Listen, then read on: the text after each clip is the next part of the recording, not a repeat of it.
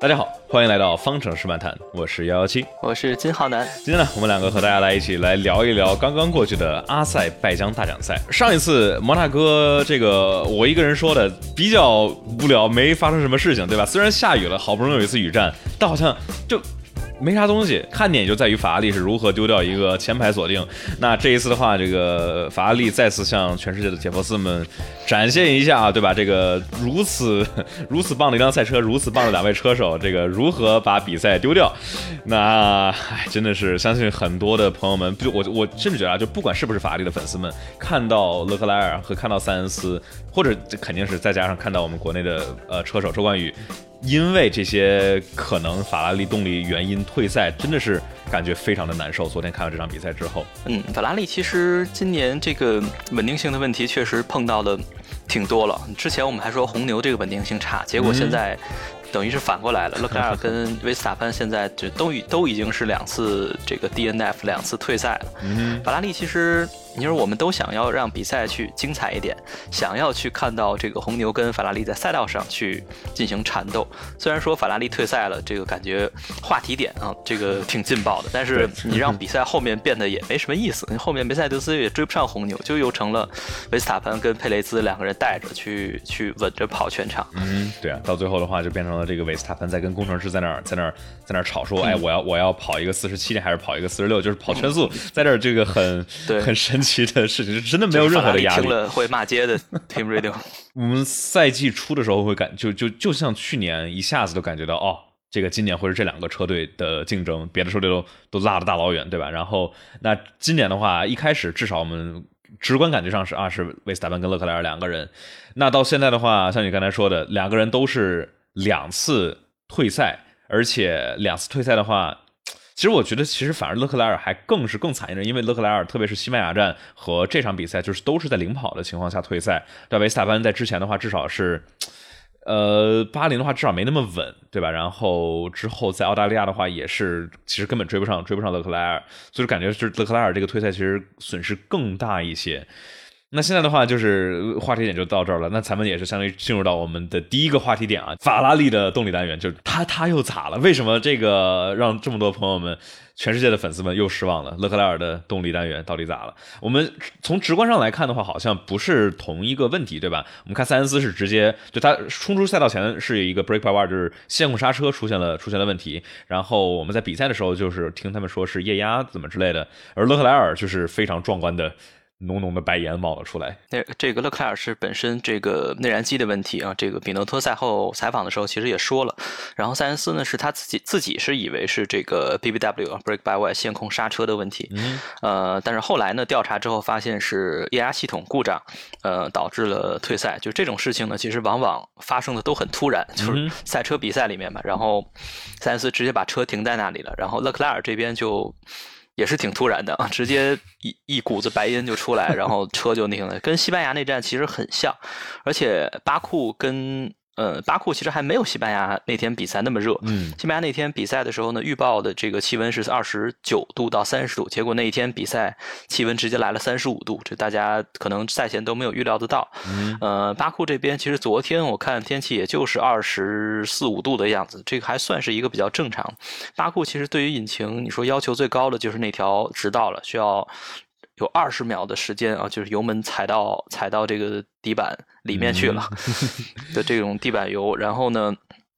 但其实这套动力单元勒克莱尔也没有跑多少公里，他这个已经是开到第二套这个内燃机了。所以昨天其实赛后采访的时候，记者也在问他说：“这个现在已经没有办法去避免后续的处罚了，呃，就是策略后面会怎么想？”勒克莱尔当然肯定现在还不好说，但是。想一想，会不会按照梅赛德斯去年的那种，给梅赛给给这给这个汉密尔顿跟博塔斯疯狂的去换新的，然后以这个最小的罚退代价去换最大的收益呢？嗯哼，对，确实因为今年这个规则暂时还没有改，对吧？就是第一次的话是十位，之后的话 每一次新的是五位。然后勒克莱尔这个应该是第二套动力单元，对吧？他是在迈阿密换上的，然后。西班牙站挂了之后，摩纳哥用了第一套，就用回去了之后，呃，我们在赛前是看了这个采访，说是啊，这个之前的问题，因为在曼呃在西西班牙站出的问题，应该是它的涡轮和 MGUK 是出现了，就说我们现在只是知道是这两个东西坏了，那其实具体怎么着坏了，是过热啊，装的有问题啊，还是什么，其实也也是不清楚，对吧？有有更多的消息吗？关于说上一次它坏是是怎么个回事？暂时还没，就是这次坏还不太清楚是怎么。能不能修？这次我觉得内燃机肯定本身是修不了了，但是不知道有没有殃及到其他的这个部件嘛？嗯嗯，对，所以这个具体的部件我到时候还去看一下，因为这两天没有没有太太注意到。嗯，谁知道这个法拉利刚换的引擎 怎么回事？直接挂掉？对他这个，我我看比如说采访赛后好像就是说，奥拉那个加拿大的下一站的话，八成可能要上第三套了，对吧？第三套内燃机可能搭配了别的这个呃 MGUK 老的这些东西。哎呀，这个开局开局不妙，但是我们这儿看还是说这个比诺托的采访，比诺托说到说，呃，一是出现这个事情，他不是特别的震惊啊，这样大家先不要着急拿下他，对吧？这个比诺托说，这肯定当然也是非常的失望，但是呃，比诺托也表示说，我们宁愿要不稳定的快，也不要稳定的慢，大概就是可能是为了就是说应对这个引擎内燃呃这个叫什么，就总体的动力单元的冻结，一直到二零二六年，再加上相当于一九年这个我们。不说他作弊啊，我们就是说某些私下交易了之后，法拉利的这个动力单元是一下跌落谷底。那法拉利是这三年内是呃，真的是大刀阔斧，这个有非常非常多的变革和革新。那现在的话，假如你的这个绝对的性能不在线的话，你其实升级不了的。你现在只能去做一些可靠性的升级。所以说，从这个角度上来看的话，好像也确实是合理的，就是先抓紧把它弄快了，然后后续再解决稳定性。但是。这确实是让大家的观感就是非常非常的难受，然后相信这些车手也是啊，怎么就怎么就怎么就，哎，就除了叹气，就好像也 还能还能还能干啥？对，其实这已经是今年第二次出现。就是如果你去关注勒克莱尔的这个社交媒体啊，就是每一次都是周六排位赛的时候兴高采烈的啊，我们拿了杆位，然后什么 ready for tomorrow 啊，明天我们会准备好。结果到正赛 it hurts，然后 it hurts again。对对，这个就就确实是挺 hurts 的。对于车手来说，这个打击也是也是挺大的。而且今年已经是这种情况，加拿大站。因为跟这一站是背靠背嘛，而且是海外的这种背靠背，而且是两个大洲。嗯，这周比赛完了之后，大家直接就要马不停蹄的飞过去。然后这一周其实你要去动车，基本上是是不太可能的。所以你还是要用当前的这种布局。然后，如果你想要这个尽量的扩充这个稳定性的话，你可能只。只能必须要把这个输出的模式去往下去降一降，来以此来延长引擎的整体的一个寿命。但是加拿大站其实对刚才有朋友也提到了，这个赛道确实也挺。挺费动力，它是一条比较典型的这种 stop and go 的赛道，都是低速弯跟出弯加速的这个。而法拉利呢，其实它的优势所在呢，就是出弯加速。如果说你动力不行的话，这块就要少一部分，那你没有办法去跟红牛去抗衡，这个就很麻烦这个问题。对这个加拿大的话，后面那个大长直道，就是说它长的话也没有那么长，但就是刚刚好的话，就是说有这么多这种左右左左右左这种这种这种弯角组合啊，就是，哎，不过说加拿大的话，其实我们也好久没去了。而且像上一次还是一九年，还是维特尔那个对一九年拿牌子换牌子嘛，对对这个事件啊，这个真的是加拿大的话，路面也是经常会出现一些。这待会儿我们会来来提到这个海豚跳，就是说这这个阿塞拜疆好像是这样海豚跳，所有人就连红牛都跳了起来，然后美奔就更别提了。那加拿大的话，也不是一个特别特别呃友好的一条赛道。那我们说这个呃，我看一下啊。你现在你记得现在这些人都现在用的最用的最多的是谁？阿隆索，我看这上面写的是第已经第四套了，他什么时候拿的这个？对啊，头哥肯定是用的最多的，是他已经受罚过一次了，在这个西班牙主场嘛，嗯，主场当当时不是被罚到队尾去骑哦，对对对对对对，我我我这时间时间久了已经忘了。所以说，头哥这个用现在的比赛吧，我觉得就有一个问题，就是比赛完了之后大家全忘了。对我发现是，就是去年的话，好像每一场我都记得挺清楚的。这今年的话就是对，然后今年的话就 比完赛之后忘了。哎，迈阿密今年发生什么了？现在都记不住了。不记得，不记得，好像就记得米克跟维特尔撞了，但是嗯哼。对我那天想了半天才想起来啊，那那场比赛阿隆索是因为什么来着？哦，对，好像是因为切了弯，然后被罚过。对啊，西班牙西那个啊不对啊，迈阿密西班牙站，哎，这个 今今年的话，比赛我觉得确实，呃，可能有一点让让大家稍微失望，因为特别是今年全新的一个这个技术规则，大家可能想着啊，这又是预算帽，又是这个气动规则，让大家能够这么离得这么近的去竞赛。但是真正转化到这个赛道上面，好看的轮对轮，你看我们说今天这场比赛其实也是它。好看吗？那这个好看的点好像不大对，对吧？就是当然，对于假如就是比如说不喜欢法拉利的朋友们，那肯定是很好看的一场比赛。但是就是说在赛道上的轮对轮有是有一点，但是就没有没有我我们之前想的说是所有车都能够每一个弯都能贴的屁股贴屁股，然后能够来回的交换名次。这个还是很多的是去依赖 DRS，然后直线上去去进行超越。所以说今年的话，再加上这个前面虽然说有红牛跟法拉利之间的争夺。但是这法拉利这这这已经让红牛至少是车队积分上已经远远的跑开了。对，我觉得其实跟今年应该说场上没怎么出意外，我觉得也有关系，因为。呃，昨天的比赛其实出了两次，都是虚拟安全车。然后呢，虚拟安全车其实出来之后，大家之间的彼此差距呢，并不会发生变化。就是比赛恢复之后，你该差多少还差多少。如果说你出了安全车，那场上可能大家策略上啊，就是会产生一些变数，然后大家彼此之间的距离就没有了。那么一旦你出了安全车，其实作为车手来说，你的心态肯定也会发生变化。无论是你获利了还是你吃亏了，你肯定是想着利用比赛。再恢复的时候，开始的时候，这这段时间去尽可能去向前去去再追一追。这样的话呢，其实，呃，就是意外，因为出现的比较少，所以感觉上啊，后半段的比赛就比较平淡一些。而且又因为法拉利两台车都挂了，然后梅赛德斯也追不上，所以到后面就成了小红牛跟梅赛德斯之间的竞争了。你看哈米尔顿能不能防住加斯利，然后这个角田这个 DRS 到底是怎么回事？所以这也是挺挺尴尬的一点。嗯。嗯哼，对，那就说到小牛的话，那我们就来，就是我们刚才其实也一直在说这个车辆，在说这个车辆，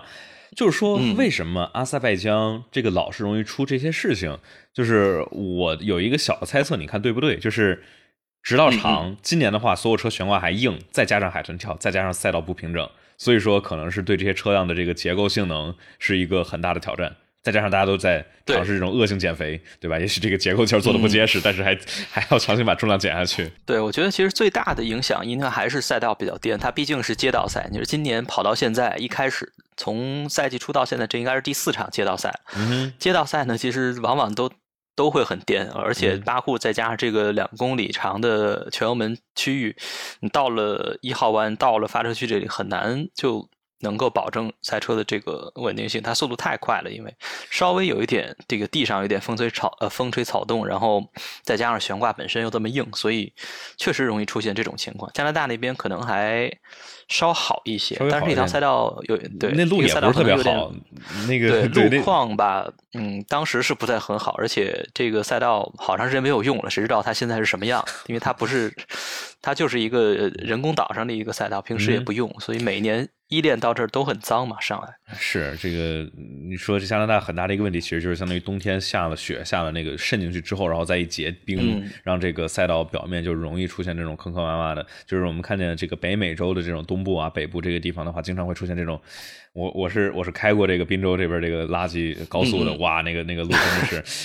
是，就感觉美国的路一般就是公路，其实也挺颠的感觉。对对，有有些地方还好，但有些地方那个路啊，真的是就是你这怀疑人生，这是第一国家的这个路吗？就是太糟糕了，坑坑洼洼，坑坑洼洼的，就感觉根本不敢开快了。那对于这些车手们来说，就是世界上最顶尖的这个赛车运动的车手们啊，就是好像需要承受一些这个常人承受不了的苦。我们就说汉密尔顿嘛。感觉他好惨啊，就是我觉得你刚才说这个最顶尖是带引号的顶尖。哎，怎么就七次世界冠军如此辉煌的成绩，史无就是说有史以来数据上来看最成功的 F 一车手，然后结果需要在这么难受的一辆车里头去去，我们看汉密尔顿赛后采访，一是看他出来的时候就啊呀，就就跟个老头似的。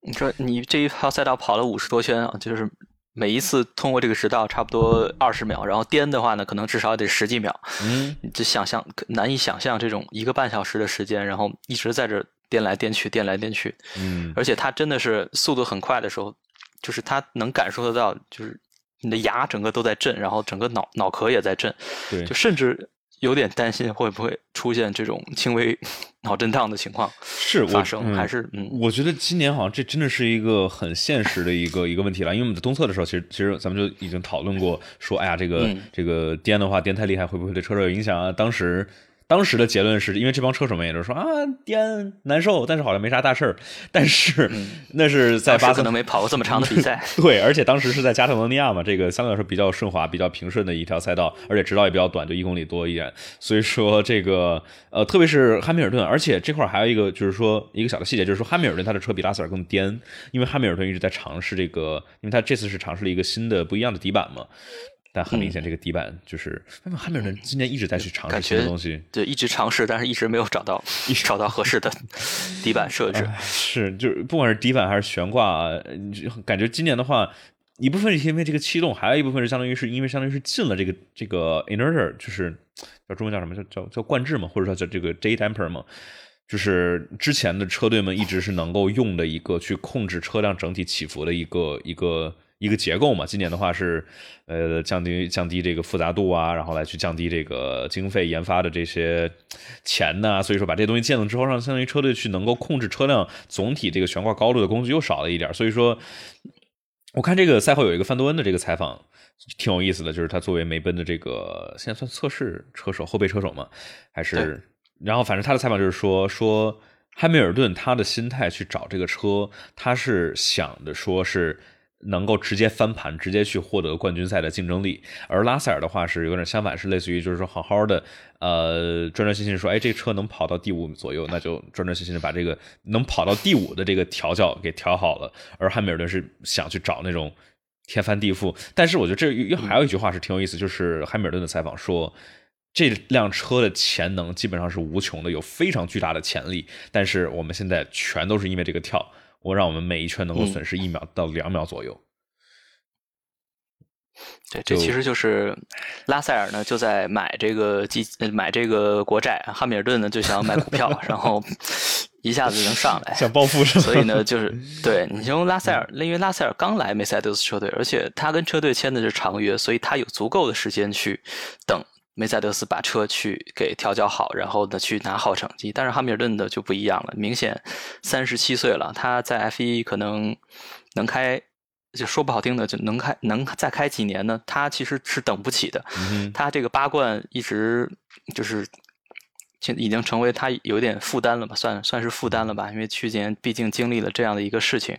呃，他心态其实还确实是有一点担心，就是可能自己以为。自己可能以后再没有机会去去拿总冠军了，所以他肯定是是很着急的。我觉得这种其实也可以理解。对，就是，但我就想着说是可能这个，比如说未来五年、十年之后，然后大家一回看二二年的成绩，哎呀，汉密尔顿也就被新上来的拉塞尔就打了一个，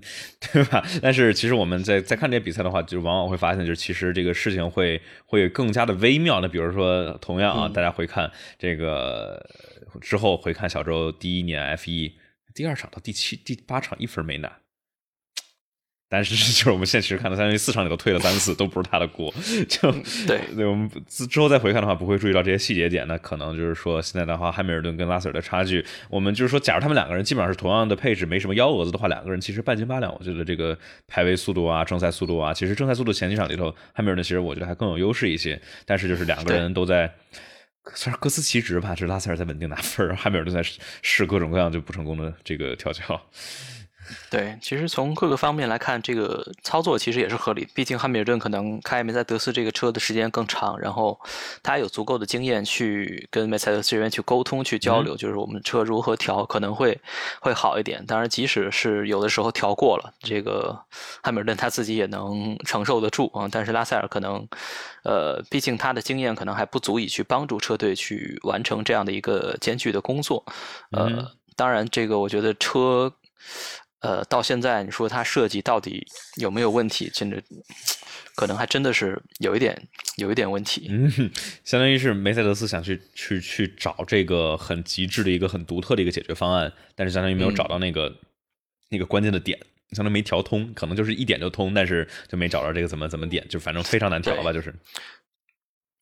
呃，你哎，这样的话，有一个朋友们问我们啊，就是说这个有没有可能把这个赛车的座椅做得更舒适？但我觉得好像你再加再多的这个缓冲，好像也没啥用，是吧？你觉得呢？对，就感觉这个是治标不治本的一个东西，就是。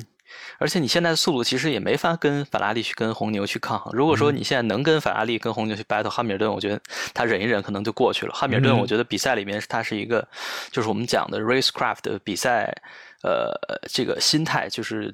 争斗的心态非常强的一位车手，他原来跟这个罗斯伯格去争总冠军的时候，他可以为了减重量，他可以在车上不放水，就是这么干跑一场比赛。就有一段时间，你听到他每一次的这个 team radio，他都在喘气，大大喘的这种粗气，就是身体已经这个非常极限的情况之下了。而且你像昨天这种比赛。颠成这样，就是他能坚持跑完，我觉得都已经是很很很奇迹的一个一个情况了。你看他昨天从车里出来，出了一分多钟，这个万一要是 FIA 来检查，你连这个逃生逃生可能都逃不出去，这确实是我觉得对于他来说挺挺伤的。那说到这个 FIA 的话，我其实就想到就是说，我觉得他们颠成这样，特别是之后还有可能会有那种更长一点，直到这个比赛赛例上面。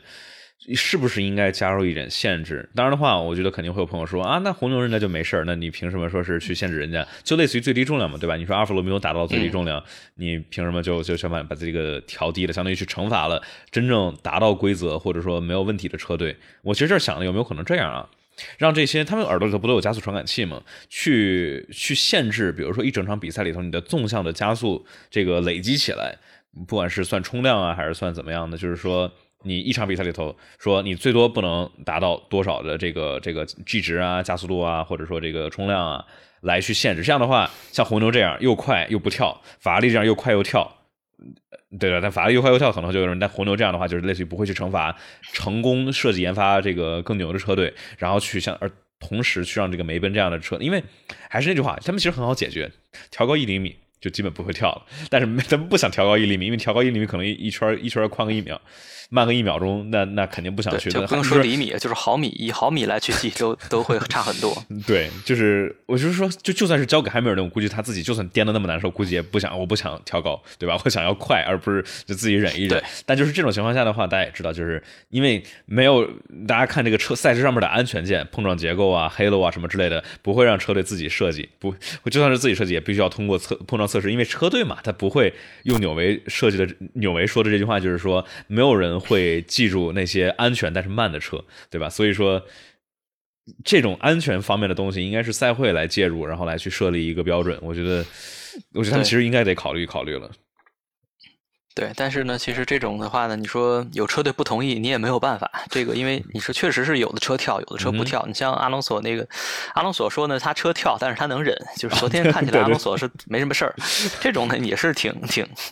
挺，对吧？不能说挺挺，不能说挺坏的，就是挺挺挺搞笑的。嗯，对，就是相当于人家也没有办法。对，哎，你说对，人家不怕，年纪最大的人了，然后居然反而还没事儿，对吧？年呃，就年轻的人，奥康奥康也抱怨嘛，奥康也说腰不好，奥康那个跑完。二练之后，然后说采访，哎呀，好难受啊！昨天我对昨天我们正赛的时候听那个天空体育解说，他们就是在分析，就是说像奥康这种身材，就是细长条的这种，而且他奥康的脖子很长，就他在这个车里所受到的这种 purposing 的情况会会更严重，而且他过弯的时候本身他脖子受的压力就很大，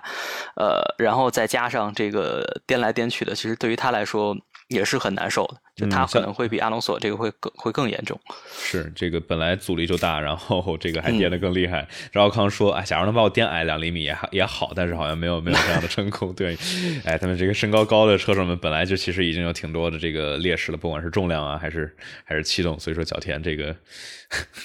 应该优势还是挺明显的。因为，假如角田角田早生个十年的话，那来 F 一的话，那真的是优势非常非常强。这个对，那可能就大家记不住佐藤是谁了啊，就是角田了。对啊，对啊，哎，这个我们我们说的说完了这个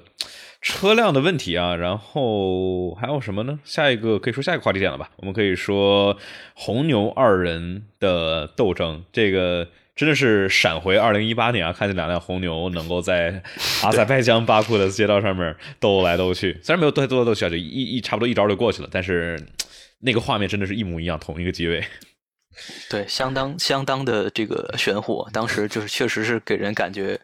这个 day 下步了，就是 情景重现了。对，而且因为当时那场比赛我还没看到，因为当时那场比赛我在国外出差。嗯哼。啊哦，好像在玩，没有在出差。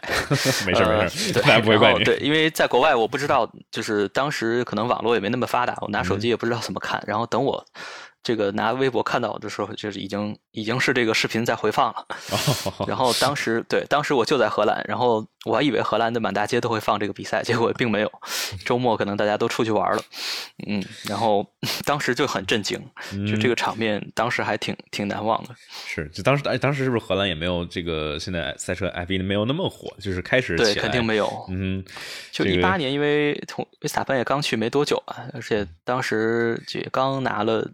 成绩还跟里卡多是在在 battle 的状态，而且当时哈密尔顿还是在处在巅峰的时候嘛。对，一八年上半年，哇，维斯塔潘每两场都要不跟别的人碰一下，要不跟墙碰一下。然后这摩纳哥也是这个刚刚刚在这个三连上墙，就是啊，真是我觉得一八年的维斯塔潘真特别奇怪，就感觉就是上半年下半年变了个人，就摩纳哥是中间点，就上半年是就就是干嘛呢？这开的，所有人都在质疑他，然后结果下半年就是哇。好像好像厉害了，加上里卡多那边这个三场里头拉了，主要是 对，再加上再加上他这个车，他三场里头都完，就是对，你说能完在几场？对对，就就其实人还行，而且这是我们说到这次的韦斯塔潘这个排位，连续两场，这是上一次韦斯塔潘连续两场排位比队友慢，还是二零一八年的墨西哥，对吧？最后一次机会能够拿到最年轻的杆位，就是佩雷斯，这真的是呃远超我的预期。你你觉得你在赛季前的话，是不是你你觉得是红牛和法拉利两边谁会更接近一点？反正我觉得这我正好预期队友之间是吗？对队友队友之间。哦，其实我当时预计的是塞恩斯可能会在这个赛季吊打勒克莱尔，但是 现在来看没有成功。对，然后佩雷兹跟维斯塔潘，我赛就我赛之前预预想的还是跟去年差不多的一个一个这个形态，就是佩雷兹早早就是成为了呃维斯塔潘的僚机。嗯对，然后赛季之初呢，我觉得梅赛德斯这边就是可能会有一点点拉，但是没想到这个拉的这么厉害。就是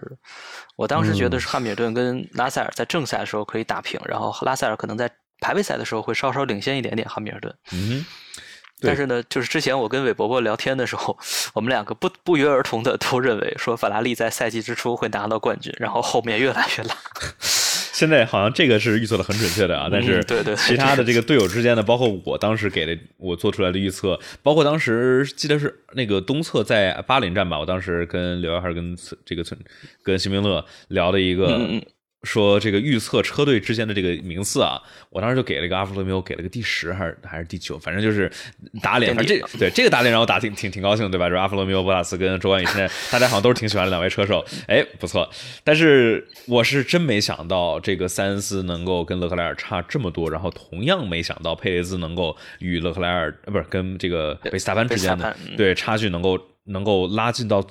这么，因为因为佩雷兹相当于他从进 F 一以来一一年以来就是。我们一直上感觉他的排位就是不温不热，也没有说多多多差啊，但也没多强。跟这个呃呃反向霍肯伯格嘛，对对对，这个霍肯伯格他其实都都没有打过嘛，一块在这个呃印度力量的时候，唯一就是说能够稳稳胜过的，其实就斯托尔。那斯托尔这排位，大都多烂，大家也都知道，所以说这个生活斯托尔好像也 不是什么可吹的东西。然后对战这个基本上是有史以来最强的这个 F 一车手啊，维斯塔潘这一个，而且是在完完全体一个在巅峰期的维斯塔潘，居然能够在排位上面，哎，差的就是有来有回。我觉得肯定是跟一是跟佩雷兹的进步有关系，跟是更适应车；二是肯定是可能是跟这次的这个二二年的气动规则，因为很明显这个下压力的产生方式和这个。平衡是不一样的，我感觉这感觉每一场维斯塔潘都在抱怨这个转向不足，转向不足。呃，也许佩雷兹在转向不足这个车上面能够能够相对来说更适应一点的。对，但是就是昨天有一点意外的，就是他在这个保胎方面啊，并没有能够成为之前就大家说的保胎大师。他的胎其实是最早就退化的，后轮这个颗粒化现象还挺明显的。嗯，待会儿说正赛的，我们再再详细说这个吧。嗯，我我我觉得我们现在已经已经差不多这个跳来跳去的，其实也其实也差不多。要不就直接提吧，就说说说说说他说他轮胎吧，说说他的轮胎战术。嗯，我们就就是顺便说说完，就是刚才说这个韦萨班跟佩雷兹，就是呃赛后的采访，这个佩雷兹也说，就是我觉得他可能这次没有像呃在西班牙站没有那么不爽，因为感觉西班牙站我他特别不爽的两个点，是因为相当于他提前已经两次把维斯塔潘说，哎，我放你过去，然后而且车队是跟他说，哎，we'll pay you back later，就就真真真真真真的骗人，这真真的是真的是骗人，这这这个真的让人可能肯定很不爽。这次的话，我觉得佩雷兹赛也能看到，就是说，呃，维斯塔潘的这个轮胎比他，倒不是比他就好快多少，但是说。整体的速度还是要比佩雷兹强得多。我们再看最后的话，维斯塔潘是拉出来了一个十多秒的一个间距啊，就超了超过。因为我们今之前老能看见两个车队的就一个车队的两个车手在一块儿，后面的人在那叫啊，他挡我好慢啊，然后这个脏空气啊，能让他快点吗？然后队友说，车队说，哎，让你过去。就过去之后发现也没也没跑开，而这次的话，维斯塔潘过去了之后，瞬间一下就跑开了。嗯，你在说迈凯伦吗？我我本来说不指名道姓，那我们就说迈凯伦吧。迈凯伦这个，呃，你你要不跟跟大家来解释一下这迈凯伦这个怎么回事？这两个人就是在那呛呛呛呛呛了一整场比赛，感觉。对，昨天就赛后一直在呛呛，因为后半段的比赛，呃，两个人先是里卡多在前，头里斯在后嘛，然后里卡多当时的这个。轮胎情况会更好一点，然后让里卡多去追前面的阿隆索，里卡多追呢也追不上，然后后面诺里斯呢，其实车队当时让诺里斯去追进里卡多，但是诺里斯呢追来追去呢也没追上，所以车队在那边我觉得也挺尴尬的，就是这个时候觉得车队要不然就强硬一点，说你干脆就这样，或者说呢你让诺里斯过去，然后就是让他去尝试嘛，但是最终诺里斯也也是没有过去的，然后超里卡多也没有超过去，最后就差那一点点。对，然后这个 最传神的就是就是这个海皮，这个就跟他在商量，然后对，然后昨天斌哥说了一句嘛，说迈凯伦幼儿园，两个都都一语道破。对，是的，这个就很，我说这很 petty 嘛，就是在那儿就为那种小很小有点小家子气那种感觉，反正就是不是多大事儿嘛，也不是你在这儿争冠军啊，说我们说这个你过去了之后，然后冠军赛领先了干嘛的，就是我我觉得可能更多的是涉及到这个车队中的地位，可能。这个可能也是迈凯伦，就是习惯诺里斯在前面，习惯就这两一年半吧，就是说里卡多都不如诺里斯，所以说可能有点下意识的觉得啊，你里卡多这场里头里卡多其实还行，而且最后的话是拿了一个拿了一个第八嘛，对吧？然后这是对啊，过了多少场以来，终于拿了一分。上一次里卡多拿分还是在这个呃意大利之前好像就拿过一次分吧？两次分？澳大利亚和伊莫拉。澳大利亚在主场，伊莫拉是拿了这个冲刺赛的分嗯啊，对对对，就是对，是你要说是是冲刺赛的话，那真的是就就就一场里头就两次，嗯。说到这儿，就提提里卡多吧。有朋友也问，里卡多是去是留啊？他合约虽然到明年，但是迈凯伦这边也好像有点比较明确的信号，也不叫明确信号，反正就是有点那种小声音了。是有一点对，但是我觉得还是可能再给他一点点压力吧。我觉得直接就直接就跟他撕毁合约，这个我觉得不太像是迈凯伦这边能干出的事儿。嗯。然后帕这个他麦克伦这边也没有别人可以用了，Patrick Over 这边已经跟这个 IndyCar 这边签了吧？对，而且我觉得他们是不是是不是要等那个？他们是不是也等 Pat Over 去去去拿一个那个 IndyCar 的总冠军啊什么之类的，然后再让他过来跑嘛？但是，哎，IndyCar 他拿总冠军的话是直接四十分超加十分就够了嘛？对吧？我记得之前他之前是一个第三，然后。反正这个分儿的话，可能得跑三年之内肯定是够的啊。对，那是对。他跟他跟三年之内，他跟 Colton Herta，我我我总感觉这个 Over 的好像是比 Herta 好像天赋好像更好一点点，但是好像这边他们，我总感觉他们好像想想推想想推 Herta，因为可能是因为美国人吧，这个然后配配这个 Andretti，好做美国生意嘛。对对，做做生意嘛不寒碜，但是确实就是说，这个刚才说到这个里卡多啊，我总感觉就是说，对于麦卡伦最好的。或者对于他们来说，最好的情况就是里卡多能够慢慢的能够起来，对吧？这样的话，哎，有一个，一是你里卡多多受欢迎，最受欢迎的车手之一，这个在 Netflix 上拍这个纪录片都是拿他当头阵，因为很讨观众们喜欢，加上之前实力确实很强，开的很漂亮，那就是对吧？签他来说双赢，又能够卖这个这个叫什么，签很多好的赞助，然后又能够拿分结果。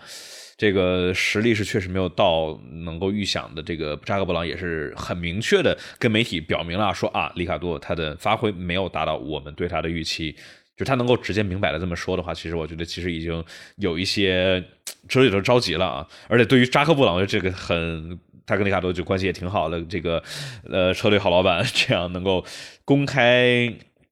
鞭策车手吧，已经已经是能够感觉，确实这个事情不是特别的乐观了。那这块有朋友问，加斯利有可能吗？我我我我总感觉是没我没有听到有这个真正关于加斯利去迈凯伦的传闻啊，但是好像现在在围场里头，这个空的明年有可能想有这个动机去跑的人，好像也就加斯利。对，因为加斯利呢跟红牛这边是签的合约，就是红牛可以决定他去大红牛跟小红牛。当然，大红牛呢现在已经彻底没戏了，因为佩雷斯已经签了两年，维斯塔潘就不用说了。呃，所以小红牛这边呢，如果加斯利愿意，他肯定是可以留下来的。但是如果他想彻底的去摆脱红牛这个体系的话呢，其实麦克伦不失是一个选项。所以。对于他来说，其实他是没有什么太多可以担心，就无论如何，他总总是可以开车的。嗯，呃，里卡多就不一样，里卡多如果丢了迈凯伦的位子的话，小红牛估计他是不会去的。然后其他地 方也不太好说，其他地方大车队基本上都没戏了，小车队对于他来说也没有必要。嗯，就可能要涉及到丢工作了。是啊，就有可能要就离开 F 一转战。啥转战 Indy 转战 Formula E 啊，哎转战 NASCAR 是不是可以？他其实也是本人也是 NASCAR 的粉丝啊，但是这个 我觉得对他来说这肯定不是一个理想的理想的未来。嗯，哦，有朋友说啊，维特尔这个一今年的话，我觉得还是我们说这些车手变动还稍微为之过早一点点，因为总是差那个打响第一枪的。呃，哎，我看飞哥刚发了一个那个消息，说是皮亚斯特里应该是基本确定了威廉姆斯的席位，是吧？就是说。嗯嗯，之前这个就有传闻说，上周就要明天取代拉蒂菲嘛？对对对。飞哥没发是谁，这个但是飞哥没发他替取代的是谁？当然应该应该还能取代谁呢？是我就我我想问，那你你想 当时二零年的时候对吧？要签个维特尔，嗯，有一个斯托尔，嗯，有一个维这个佩雷兹，看两个人的谁的发挥好呢？我们要踢谁呢？对吧？然后然后他们就做出来了一个非常符合常识的选择，就把这个这个一路高歌猛进的佩雷兹给踢掉了，然后留下了斯托尔。这当然大家也知道为什么啊，但是就是对，就就是把这个呃牛的射手踢走，然后也不是没有出现过。的事情，当然，我觉得确实现在好像这个这边威廉姆斯也似乎不太缺钱，而且拉拉提菲确实这个成绩不是特别的理想，有点拉，有点拉。说他这个叫什么？退了这么多辆车，他威廉姆斯对威廉姆斯现在确实是不缺钱，对他他不缺钱的话，所以说，假如就是这一个算是今年换车手的第一枪打响了之后的话。嗯，但是威廉姆斯他影响不大。我说，假如比如说，假如说李这个维特尔说要退，或者维特尔要怎么继续跑，或者说里卡多要怎么样的话，就肯定会有一连串的这种变动，然后包括下面这个 F 二的新兴的车手。呃，哎，但是波希尔，你觉得波希尔明年希望大吗？你目前来看，哎呦，我觉得目前来看希望不太大。嗯哼，因为上礼拜就刚踩了对吧塞尔，然后。他说：“我听他的语气啊，当然不知道这个是不是他的真心话了。就是他觉得波希尔现在还是再需要在 F 二当中去磨练磨练。因为我采访的时候是上礼拜的周四，然后就是这周上周的这个 F 二比赛还没跑，就是截止到前呃。”前六回，哎，是前六回还是前八回合？呃，前八回合的比赛的一个成绩。当时波希尔在这个积分榜上是排第四的。然后那个时候呢，其实正好是德鲁戈维奇在刚刚拿到一周双胜的一个情况。所以对于瓦塞尔来说，他觉得波希尔，呃，就现在首先需要去好好的专注一下他今年的 F 二的比赛。虽然说他第一年一上来就是给人一个眼前一亮的感觉，然后。在 F 三其实也只跑了一年嘛，F 三当年差点跟皮亚斯特里去 battle 成功，然后去年呢是也是拿过这个分站冠军，但是他最大的劣势其实就是很太年轻了，就是零三年出生，然后今年也刚刚。应该还没到十九岁吧？是，我不知道他生日过没过。应该是对，应该是十九二十左右嘛。就是说十九啊，他就是他过完生日了。嗯，就是说他就算再跑一年 F 二的话，他的成那个年纪还是相当的年轻。对吧十九岁出头的话，然后假如他能进 F 一的话，也是非常非常年轻。那也就是什么诺里斯这种维斯塔潘。斯托尔虽然也年轻近，但是就是你看斯托尔这又另外一个例子啊，就是说你假如天赋没有到那个维斯塔潘或者诺里斯这样级别的天赋的话，你太早进来其实不是一个，相当于说你你你在你需要在低组别里头磨练的一些技巧啊、一些经验啊，相当于在 F 一里头就被曝光放大出来了。因为更高压的环境下面，然后所有的媒体啊这些，大家都会盯着你的成绩，盯着你的发挥。所以说，所以说这样看起来，好像周冠宇目前看起来好像还挺稳。因为虽然我们说这么这么多场没有拿分啊，但是。不管是内网还是外网，大家其实都能够看到我，而且我觉得我其实相信他们车队里头也是能够看得到。比如说这几场里头，这这次周冠宇其实，假如他能够完赛的话，我觉得第八、第七、第八其实都有可能，对吧？就是说拿分我觉得非常有希望。主要是加推了这么多人，而且他自己确实跑得好，这也是他第一次进入到 F 一里头比自己的队友快的一个周末，不管是排位还是在正赛里头。虽然不，哎，博塔斯为什么这么慢？这是一个有意思的问题。嗯，我们先来说周冠宇吧。周冠宇其实，在比赛过程当中，我就是我盯了他的节奏有一段时间了。就是他换上硬胎之后，因为他也是在这个训练车期间选择了进站，换上硬胎之后，他的节奏其实是一直要快的。如果是前面没车的话，他当时应该是在追维特尔，然后他一圈要快维特尔点零点七、零点八左右。呃，然后追上了之后呢，可能会受到一点限制，因为维特尔这个前面还有车，所以要超车的话呢，可能并不是那么容易。但其实他在之后的这段时间，我觉得节奏上是有的，而且巴库是一条比较好超车的赛道，就在直道尾端。如果说维特尔这边跟不上前车，或者说把前车过掉了，呃，周冠宇这边会有一个非常好的机会。然后那段时间后面呢，就是呃，周博塔斯其实当时一直是在周冠宇的。这个后面吧，因为是博塔斯主动把周冠宇给放过去的，这也是车队的一个正常的指令，但是就没有想到这个周冠宇的 退赛来的太突然了。是，当时我们昨天在看那个的时候，在说：“哎呀，法拉利退了，我们看看周冠宇吧。”话音未落，看，哎，周周冠宇。你妈，Are you kidding me？就昨天我发微博，然后这两条微博相隔只有一分钟的时间，就是我看周冠宇，我盯着 Live Timing 看了几圈，然后他节奏确实挺好。刚发出一条，下一分钟周冠宇 Team Radio 这边说，We have the technical issue。呃，这个真的是感觉好心痛啊！就是对于他来说，哎，就是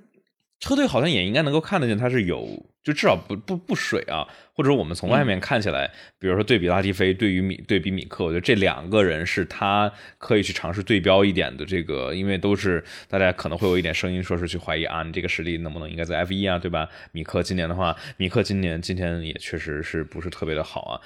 那所以说周冠宇的话，我觉得能够看出来发挥是比这两个人强的，但是你们一直没有分儿就会就是一个很尴尬的一个局面，就是，哎，就他一直没有机会去表现，对。其实看看看看这个加拿大能够能不能够总算终结一下厄运吧？我觉得他需要需要烧个香拜个佛什么之类的，把这个这个厄运给嗯。大家觉得是勒克莱尔的这个运气更糟糕，还是周冠宇的运气更糟糕呢？嗯，那还是周冠宇的运气更糟。就勒克莱尔他损失的东西更多，因为周冠宇可能也就丢一分两分，但是周冠宇这个呃，我我勒克莱尔起码排位赛没出过问题吧？啊，对，是对勒克莱尔这个排位赛是稳如狗。我那天看外网有一个人的评论说说从那个低组别就关注周冠宇，就是说，哎，本以为周冠宇在 F 二的运气已经够差了，结果发现够差了。嗯 然后结果周冠宇的运气说就这 啊。解答一下为什么汉密尔顿今年发挥不行？啊，有人有人要呃，你解答一下为什么今年汉密尔顿发挥不行？这不是说了吗？发挥不行，刚才对，刚才不是已经说过了吗？啊，就是汉密尔顿现在在汉密尔顿现在是小白鼠，所以就是很多新的东西都要让他去尝试，所以这个东西好坏就很难讲。像沙特的时候，甚至连 Q Q 二都没有去进，就是对，就是调教上走了一个极端，然后去要想去搏一下，结果这个。没成功。嗯，哎，对，刚才我们还没说完呢。博塔斯为什么这么慢呢？在这场里头，博塔斯这么慢，我觉得跟轮胎也是有关系的，或者说博塔斯可能不太适应这个街道赛的这个跑法。我觉得，嗯，我就是因为他，因为在去年里头，他是他他在阿巴库是慢的，就是慢的邪乎啊。你说你说你在梅奔里头那么有竞争力的一辆车，你在后面在那儿在那儿就都都在积分区外，然后但是但是。博塔斯之前在阿塞拜疆这块是有过很好的发挥。一七年的话，从最后从最老末追到第二，然后一八年的话，假如不是爆胎的话，其实能够直接赢了。一九年确实也赢了，所以说就就就很奇怪的一个一个情况，就是他到底，就我们我们之后可以可以可以再再再找一找，就是博塔斯这个为什么突然一下子这么的慢。OK，我觉得我们说完博塔斯之后，我们可以来提一下纵观全局比赛花絮，进入到这个，我们来看一看现在总体的积分榜是什么样的一个局势啊？呃，对于法拉利来说，局势不是很妙，因为勒克莱尔已经被佩雷兹超了过去，现在勒克莱尔是一百一十六分，位于第三名。唉，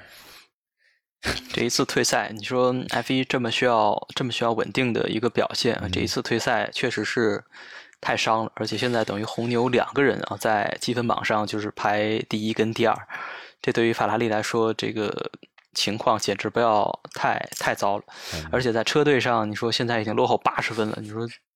后面怎么去追呢？嗯，就真是我感觉车队两个原因，一个是法拉利这边车可能是领跑的时候，比如勒克莱尔车就坏了，或者。战略还有一个是塞恩斯，这么这么几场里头吧，有有有挺多不顺的点在这儿。看他在澳大利亚，然后阿塞拜疆其实都没有拿分然后阿塞拜疆不是他的问题啊，然后在这个迈阿密的话也是也是啊不对，在这个伊莫拉的话也是只是只是这个冲刺赛的五分嘛，对吧？所以说 多重原因导致我感觉现在法拉利至少现在来看啊，不知道下阶段会不会太早。我觉得我觉得这个车队很难想象法拉利能够能够翻盘。对，刚才弹幕的朋友说了嘛，接下去要输梅赛德斯了。哦，对，是啊，你看现在，我感觉就是梅赛德斯昨天拿第三、第四啊，就是仅这个除了红牛之外拿分最多的一个队，而且人家拿满了二十七分，法拉利这一分未得，这下来两支车队只差只差三十八三十八分了。对，这真的是啊，这个呃，梅奔虽然我们老说他这个，就真的是我觉得很有意思的点，就是在于今年看起来梅奔是一个。就中游车队，但是就是特别是拉塞尔这边稳如狗，就真的是稳如狗哈，一没出过前五，然后这次又是一个领奖台，然后就就感觉别人在那儿斗，你们斗归斗，我这儿稳稳定定的拿分，然后现在是车队积分一百六十一分，然后现在拉塞尔的话是距离勒克莱尔的话只差十七分，所以呃三三四的话已经是比下去了嘛，三四现在积分已经比拉塞尔少了，那个少了十六分了，对。啊，汉密尔顿都快追上，都快追上三十四了，就。原本这场比赛之前，就是拉塞尔已经是就刚刚比塞恩斯多一分，结果这一下直接十六分出去了。哎，所以说这个直接这个没有抓，算是没不叫算没没抓住机会吗？那反正就是总体来说，这一个退赛导致了一连串的一连串的糟糕啊。然后必须得说，今天的话，马丁是挺有意思，斯托尔最后退赛了，但是。维特尔这个一连往前超超超超超，然后拿了第六啊，对，拿了八分嘛，对吧？而且假如他没有那一个锁死的话，我觉得甚至第五其实都有可能，因为他当时他这个跟加斯利到后期其实战术其实一样的嘛，对吧？他们两个都是呃，维特尔跟加斯利都是一个四十二圈一个四十三圈的白胎，两个人到最后速度都还是不错。对，你想，因为这场比赛他没有出安全车，所以大家赛道上丢的时间都是实打实的时间，所以你不不算这几秒，可能很有可能还能再上一个位置。嗯，哎，不过必须得说，就这条赛道确实是有独特的一个。理解吧，算是就他是这条赛道历史上拿分最多的，然后这场比赛之前也是登台最多的。你像去年在这里还拿了一个第二，对，就汉密尔顿最后冲出去了。维特尔如果就算汉密尔顿不冲出去，维特尔应该也是能拿第三的。假如去年佩雷兹就是说，为什么去年这个汉密尔顿冲出去只是他自己，是因为佩雷兹起步没起好，所以汉密尔顿直接领先，但是冲出去了。假如佩雷兹起步起好了的话，但是汉密尔顿冲出去的话，佩雷兹会一并带走，维特尔就拿胜利 对吧？想法很好，而且你想。当时是就一七一七年嘛，假如不是他那儿这个危险 dangerous driving 的话，那其实也很有可能胜利的。所以说真的哎，真的是你这么一提，我我我也是才意识到，就感觉维特尔这场赛道不知道是九十度弯还是怎么着，还是跟车有关系。反正维特尔在这场比赛里头啊，这在这条阿塞拜疆巴库的街道上面，确实是必须得说他那个刹车是是三号弯冲冲冲出去吧。对，刹车出去锁基本没锁死，然后就一个甩尾出来，一气呵成，一顿操作猛如虎，然后差点把角田干掉。呃，对，然后他出来的时候，他后轮还差点扫到那个墙上，就差一点点就撞上去了。之前是有人到的时候撞上过的，我记得。啊，对，呃，里卡多，里卡多一九年的时候跟科维亚特在这个，就是呃 我是说有人就是进去之后，然后转转甜甜圈的时候撞上去了，我忘了是谁了。哦，有一年练习赛的时候是有人做的。嗯哼，这个。哎，就是我们我们老说这个阿塞拜疆，我觉得每次提到的话都会说啊，直角弯没灵魂，直角弯没灵魂。但是阿塞拜疆这条赛道真的是很有意思的一条赛道，一是它会经常会给我们带来非常混乱、非常很这种很迷的比赛，就是什么事情都会发生。然后二是它确实对车手是有很大的一个挑战，虽说是直角弯对吧？直角弯你都是定曲率弯，刹车、减速、转向走，没什么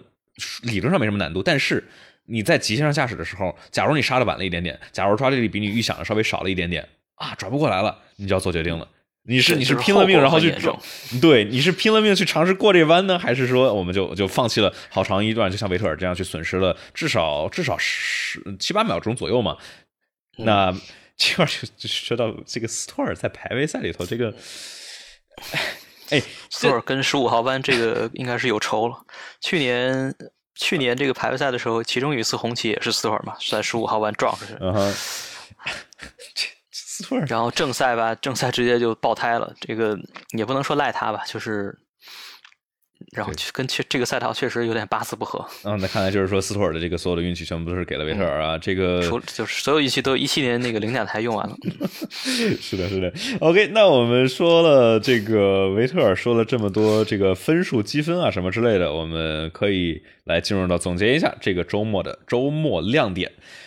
这个周末，我们就可以简简说说。我们刚才说了好多这个有些人的发挥啊，说维特尔的发挥亮眼，还有什么总体来说亮眼的点呢？可以不只是车手，可以不只是车队，也有可能是比赛亮眼。当然，我这场比赛我觉得就还行。你觉得这场比赛精彩吗？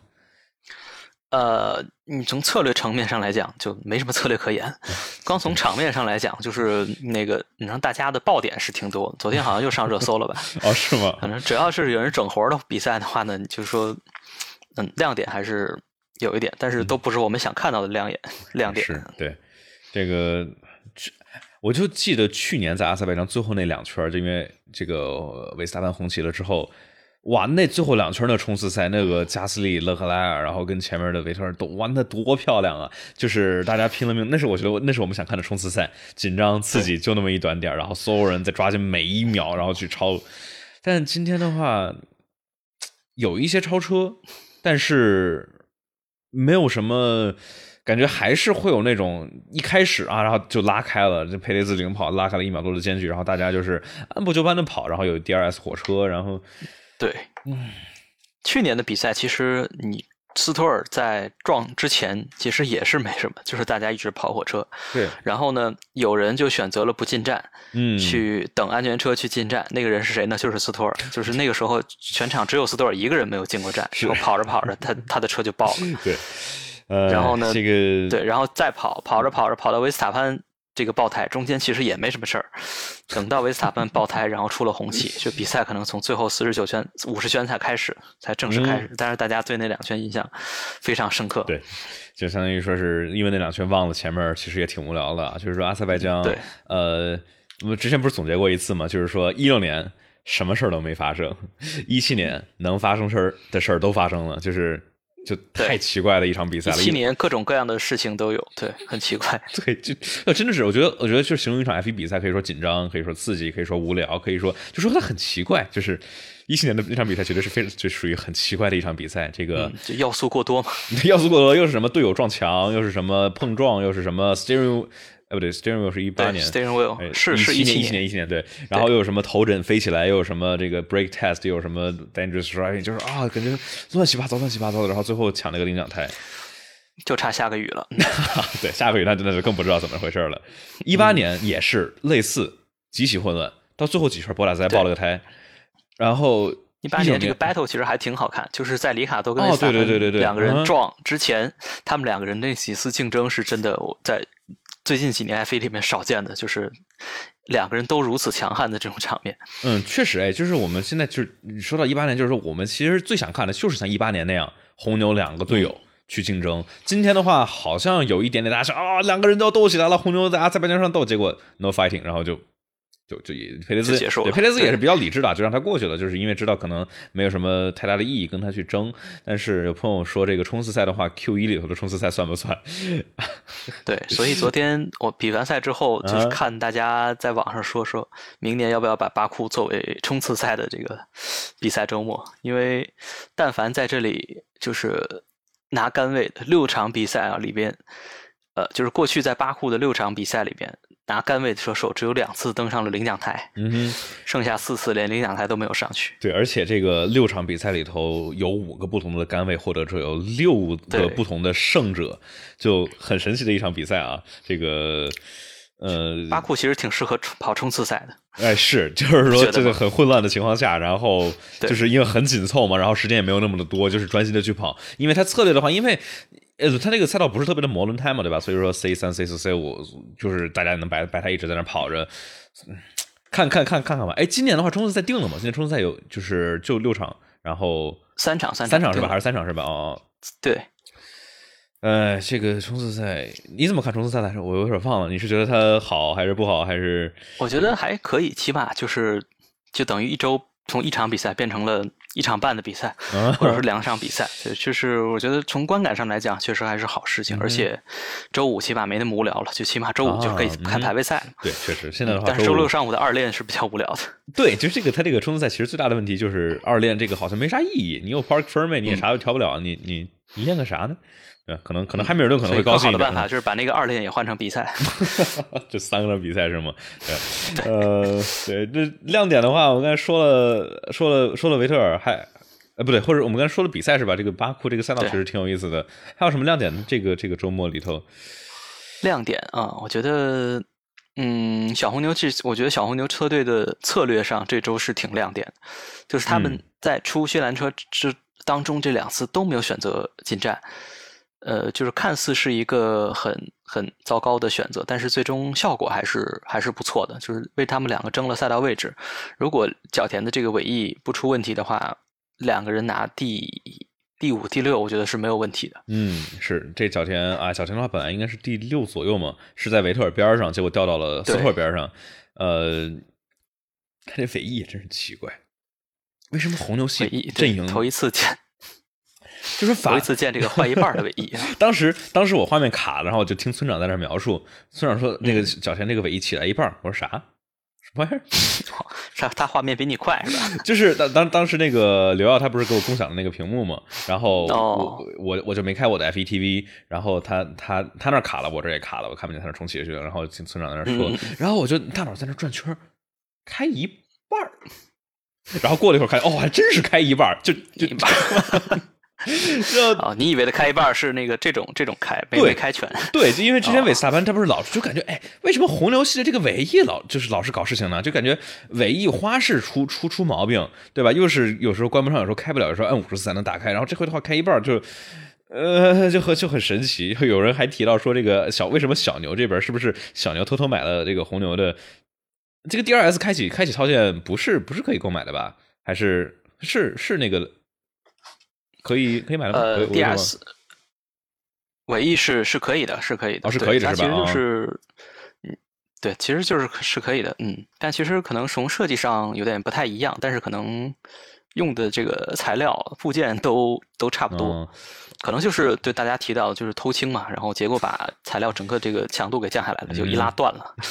是这个也确实是不常见，然后最后我们也是看到了这个胶带去去修这个尾翼，因为就是让我觉得比较有意思，就是说因为韦斯塔潘那边的工程 GP 也跟他说嘛，说不要用 DRS 了，对他虽然没什么影响，但是让我们想到就是说他们是不是也在担心这个第二这个强度？呃，之前是哪一场比赛来着？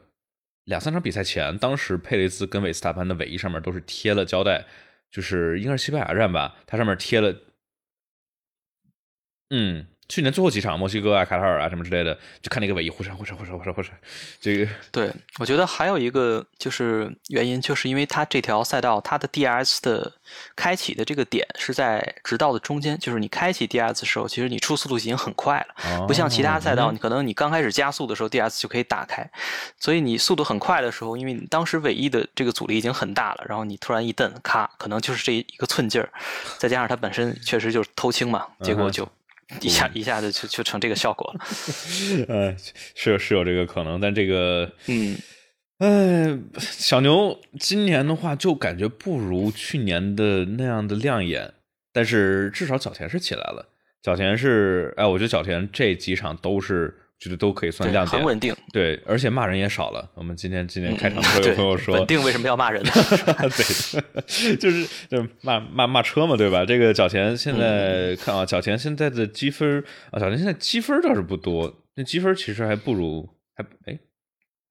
对吧？我没看错吧？积分是没有没有加斯利多，但其实也没差多少，差五分而已。哦哦，是啊，这这中间十六十五，这个马克鲁森、里卡多什么这就全卡这儿了，对。对他，如果这站拿第六的话，他就到加斯利前面去了。嗯，对。所以说今年的话，中游其实还是非常非常的接近，但只是前面法拉利跟红牛就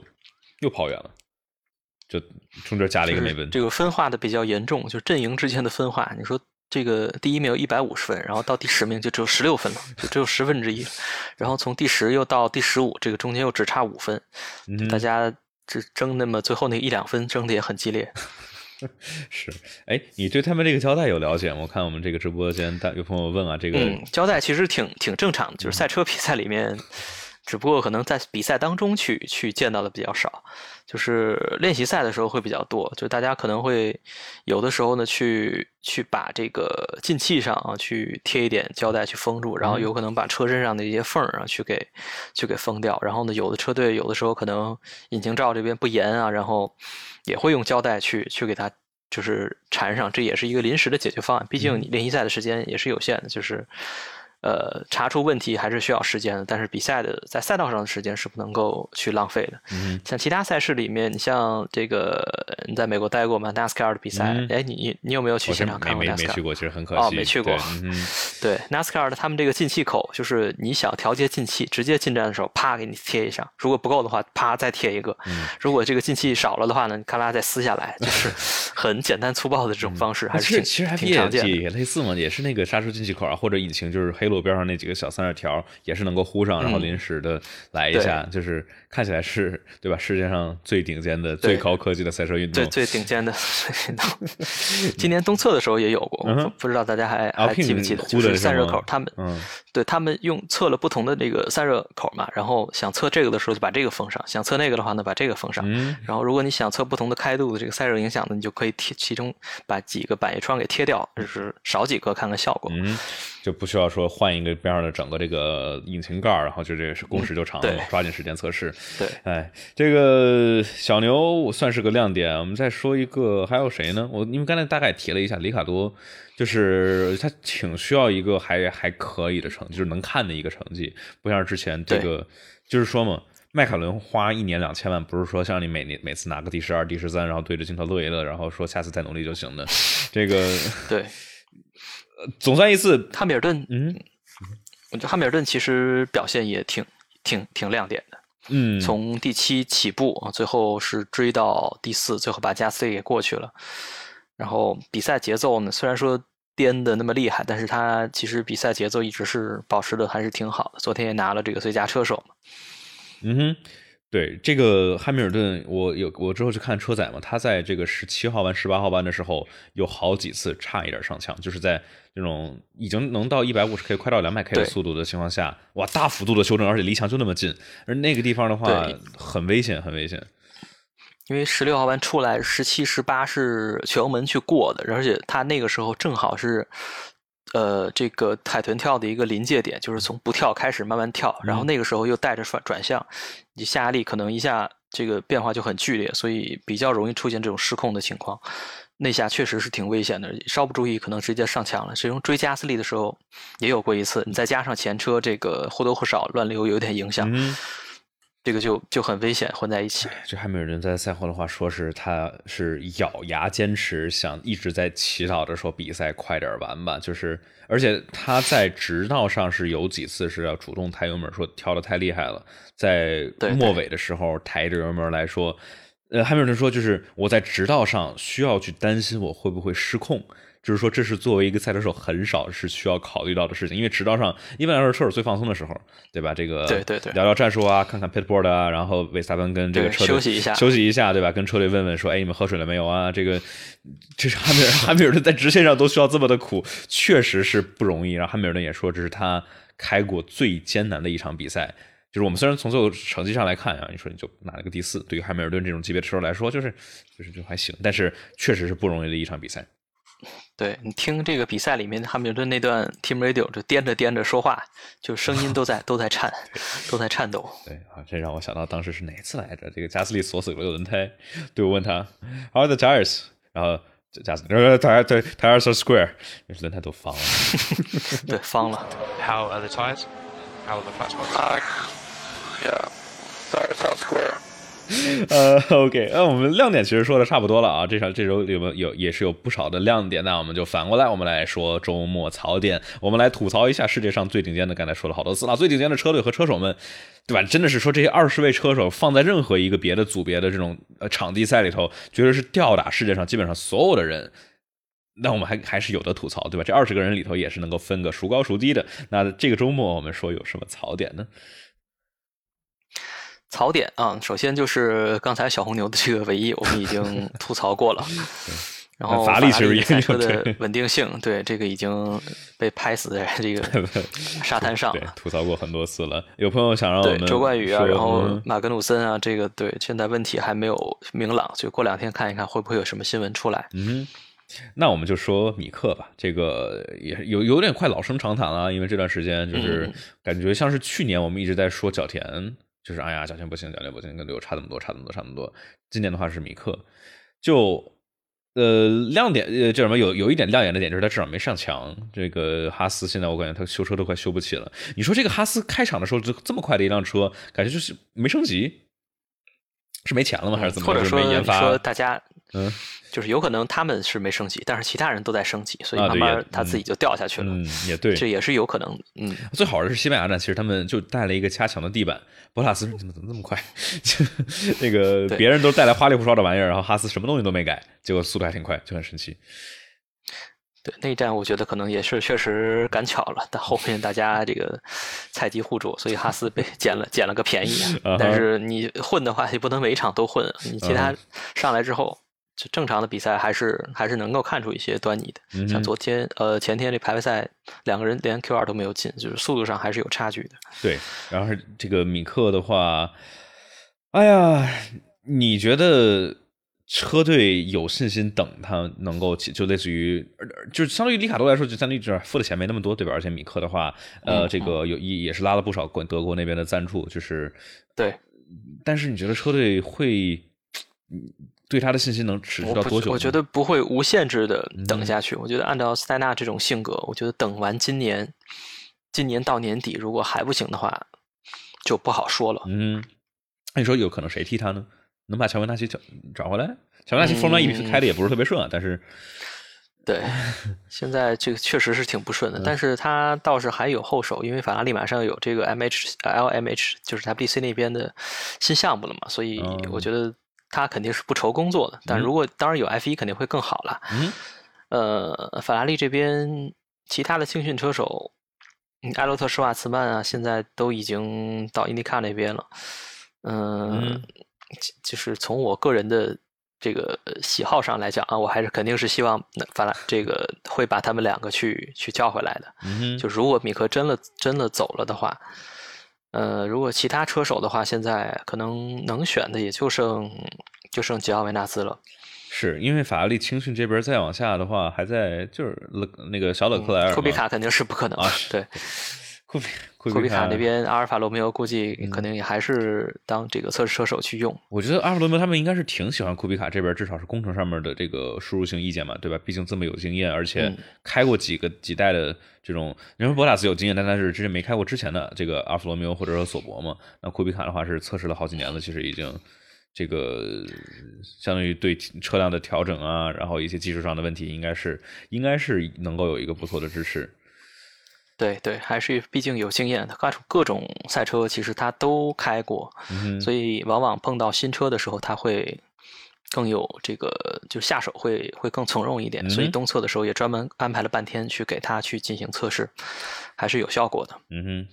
哎，那就我们我们可以定一个时间点，就比如说是这个季中的时候，我们来去回顾。到时候季中的话，估计也想做一个在这个呃季中下休期吧下休期的时候，对，我们可以做一个这种总结回顾，看看上半年。我们去年的时候其实也就有，就是说看看哎上半年的话大家怎么样，然后就可以到那个时候可以去总结一下，觉得这个米克我们到底对他信心对肯定，我相信各位车迷们也是，不是说这个信心是一直无限的去能够延伸。有朋友问维布斯怎么样，这个我知道这刚过去这周末 维布斯这个不不太不太不太好。哇，第一场 F 二我看了，昨嗯天第二场我没看。第一场我我打开的时候好像第十第十五圈了吧，就是我看那几圈全是安全车带着过去的，就是那是最后几圈出了三次安全车，因为巴库那边赛道比较长，所以它赛道清理挺快的，这一圈出，下一圈撤，嗯，然后下一圈又出，再下一圈又撤，就最后这几圈循环往复，一直在出安全车。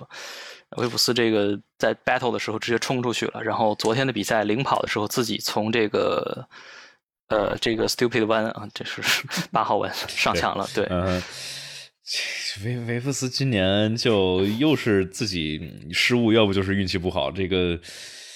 嗯、我觉得这个马尔科的脾气应该是接受不了他这这周这种表现。对，确实是啊。但是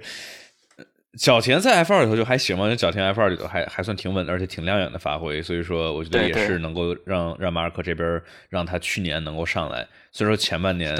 在一直在适应适应适应。呃，有人说问马尔科跟加斯利说了些啥？呃，是说那张照片吗？不知道了。呃，对 对对，就穿山甲到底说了正什么？常聊天其实还是挺正常的，我觉得。是他们，他们前在这个周末有一个整活的，就是这个马尔科、加斯利、佩雷兹坐对面，加斯利手上拿了一个笔在签什么东西，然后我猜是他们故意故意整活给大家拍着玩的，但是因为谁签合同在外头签嘛，但是就是有有另外签名的没准 就是有可能连签名的。我觉得有有这朋友可能问的另外一个话，就是说这个马尔科之前有个采访，就是也是这周说，呃，大概的意思就是说他们他们对。就不着急换角田跟加斯利这个组合，这也是我们正好也印证了刚才咱们说的是这个加斯利，他好像也不是特别的着急，因为至少有个这个兜底的这个就是按兵不动呗，对吧？对所所以说，我确实觉得这个这个对于小牛来说，我们去年说啊角田家不提升的话，下面有个什么维布斯啊、豪格啊这些这些年轻的车手，还有劳森，这现在好像看起来。你还不如拿一个有一个一年经验，马上就两年经验的角田，对吧？呃，而且这么年轻，是还有挺多成长的空间。嗯，对，今年其实嗯你说 F 二这几位车手都没有特别亮眼的表现。嗯你说有一个像角田这样的一下蹦出来，或者像皮亚斯里这样的，或者说之前的拉塞尔这样的，就是一下给人眼前一亮的感觉，我觉得今年是没有的。去年嗯你说皮亚呃这个波切尔还是皮亚斯里确实是呃稍微的对稍微有一些的。皮亚斯里其实对去年是是很厉害的，就是给人眼前一亮的这种感觉。今年我觉得到现在暂时还没看出来，嗯但是可能后面这几站，希望大家这个心态调整之后会好一点。因为七月份有四场 F 一，然后 F 二这四场也都是一半，嗯就只回到欧洲这种传统的赛道，呃，大家可能都会有更多的这种发挥的空间，然后看一看谁能够扛住这这这几次吧。对，OK，那我们槽点是不是说的差不多了？然后我们可以进入到这个周末搞笑啊。这搞笑，我觉得我必须就是我现在看到有这个 FIA 的这个车辆升级文稿嘛，因为就是我们这也说了今年的 Show and Tell，就我觉得特别好玩。就是我就这一个文稿，一个文稿应该是让大家去啊学习一下技术点啊，看看车辆什么升级啊，那是莫名其妙的喜感。来，其中之一，法拉利列出来。带来什么呢？是带来了尾翼的升级，带来了边上的什么什么升级，然后带来了一个零升级是一个部件什么呢？其他就 other，然后 F I F I 还批注了一个 please 那个这个点 ETC 对对对，就是请请注明是什么玩意儿，他法拉利就是 others，就我觉得就是就他因为因为 F I 也也不能说强制说你把这个一清二白给写清楚，然后那队伍就说那我何必呢，对吧？我何必要 对，然后还有一个另外一个梅奔。带来了点升级，带来了这个侧碰这个呃叫什么后视镜的支架啊什么之类的，嗯嗯，然后带来了侧箱进气口，然后它每个零件不都要写你升级这是为什么呢吗？对吧？就是类似于大家看这个刷升级 APP 的时候啊，稳定性提升解决了什么 bug，对吧？就非常常见。然后这个呃叫什么梅奔这块写进气口侧箱升级的原因无。那你带他干嘛呀？就是好奇怪呀，写了一个 none，就对吧？就是想升级玩玩。升级玩玩，这钱多了没地儿花吧，是吧？这个就我我我感觉这是一个理论上不应该很好玩，它就是莫名其妙特别有趣的一个，我觉得每次都能放到周末考校里头看这帮车队们，就跟小时候写作文然后在那憋字儿一样，就是啊我。我能少写俩字就少写俩字，上有政策，下有对策嘛。对，对你既然让我写，我就随便给你写写嘛。对，反正你也不能挑我毛病。呃，是是挺好玩的。然后还有什么搞笑的？呃，维斯塔潘跟工程师讨价还价，这些是不是算？对，最开始这个 GP 说让他做到四十八点零，嗯，然后维斯塔潘说这做到四十七点五行不行？要不然我轮胎 轮胎都凉了。对，然后 GP 跟他说：“你忘了，你就是我相信你记得在这里丢掉胜利的感觉。呃，这个往事太痛苦，不愿提及。这个维斯塔潘，对，哦，我我真的我真的特别喜欢维斯塔潘跟他的工程师这一对组合啊，就是呃，就类似于比如汉密尔顿跟 Bono，然后类似于之前的斯托尔跟 Brad，就是每个每每个组合都有他们的各自很有意思的原因。然后这个 对呃 GP 就是他非常非常那种淡定沉稳的声音，然后但就是其中还不还有着那么点英英式的幽默。对，他是那种典型的就是英式冷幽默的 的创始人，但其实他这种就是比赛里面的这种，我觉得还是挺挺需要的，就是专治维斯塔潘这种 桀骜不驯的性格。对，暴躁老哥，然后摁五十次不开，嗯，尝试摁一次，尝试摁一次，就 tried after the curving，就呃。这个确实挺好玩的，维斯塔潘，维斯塔潘，我觉得确实也是这种顶级车手啊，包括勒克莱尔，还记得上次说在巴林站这个整活对吧？倒数第二个弯说啊，呃，something strange with the engine 啊，这个这些车手们，顶级车手们都是有足够多的这种大脑的空余量，然后来去跟车手工程对跟工程师们来插科打诨，然后来聊聊聊好玩的点，嗯。OK，那我们这个搞笑啊，是不是说到这儿，我们可以来说大倒霉蛋？那说大倒霉蛋之前，就我们就来插播一个广告啊。其实刚是刚才忘说了，这里头大家假如在喜马拉雅或者苹果播客平台上面收听的话，麻烦大家给我们来一个五星好评，这样的话会对我们的节目有很大的帮助。然后呢，大家去去 follow 姜南老师的这个微博啊，去 follow 去 B 站，B 站最近有有更吗？呃，最近没有，最近事情比较多，这个各种解说，然后公司那边还有一点好多业务，所以就没忙。我感觉这人都忙炸了，没忙。对对对，上礼拜还放了放了幺幺七的鸽子。没事没事，上礼拜我是说嘛，因为上礼拜那个摩纳哥 是是最合适这个，是因为这不是没发生什么东西嘛，对吧？他他是对对对，什么事儿都没有。然后这个这个这个说一下这个每日赛车 APP 嘛。嗯，交给你了。交对对，